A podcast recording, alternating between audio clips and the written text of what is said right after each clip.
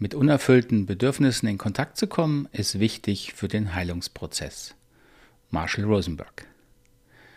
Ich grüße Sie zum 13. Türchen hier in unserem Adventskalender für gewaltfreie Kommunikation. Äh, ja, ich habe es mitgekriegt, das ist nicht der 13. Äh, Advent, sondern der 13. Dezember, das 13. Türchen. Es ging mir einfach so geschmeidig über die Lippen. Aber ich habe dann schon auch kapiert, dass Advent nur von 1 bis 4 geht. Also ich hoffe, Sie entschuldigen diesen kleinen Lapsus. Heute geht es um einen ganz wichtigen Aspekt und deswegen möchte ich das Zitat von Marshall nochmal wiederholen.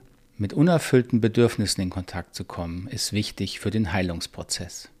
Mit Heilungsprozess ist gemeint, dass in der Theorie der gewaltfreien Kommunikation, im Rosenberg-Modell, wie wir es ja meistens nennen, geht unser verletzendes Verhalten bis hin zur Gewalt darauf zurück, dass wir unverarbeitete eigene Verletzungen erlebt haben, deren Bedürfnisse sich dann eben ungesund wieder melden, in Bewertungen, in Abwertungen, in verletzendem Verhalten anderen oder uns selbst gegenüber.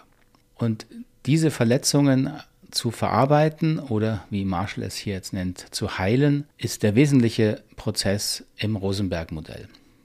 Das Wahrnehmen dieser unerfüllten Bedürfnisse, also das Fühlen ist der wichtige Aspekt darin. Deswegen betont es Marshall hier so. Mit unerfüllten Bedürfnissen in Kontakt zu kommen, bedeutet unangenehme Gefühle zu erleben. Also Verletztheit, Scham, Trauer, Einsamkeit, Schock, Erschrecken, Angst, was auch immer.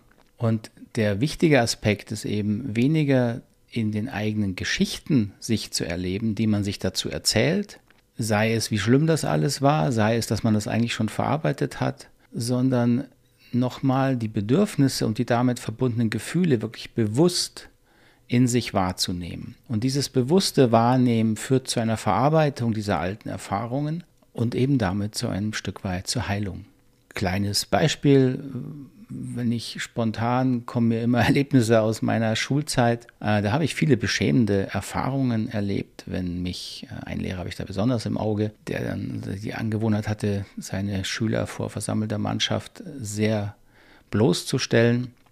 Und das durfte ich auch öfters erleben, weil ich es wieder nicht drauf hatte, nicht wusste, worum es ging, die Antwort nicht kannte. Und es ist ein Unterschied eben daran zu denken, an diesen Lehrer zu denken oder meine Aufmerksamkeit darauf zu fokussieren, wie es mir wirklich ging. Und ich hatte einfach Angst und ich habe mich vor allen Dingen geschämt. Und die Scham hatte viel damit zu tun. Oje, was denken die anderen jetzt über mich? Die mögen mich jetzt nicht mehr, ich bin hier nicht okay, ich bin verkehrt. Und diese Scham, da komme ich relativ schnell hin, jetzt nicht hier, wenn ich das erzähle, aber die tut einfach weh, weil man dann wirklich glaubt, man ist verkehrt.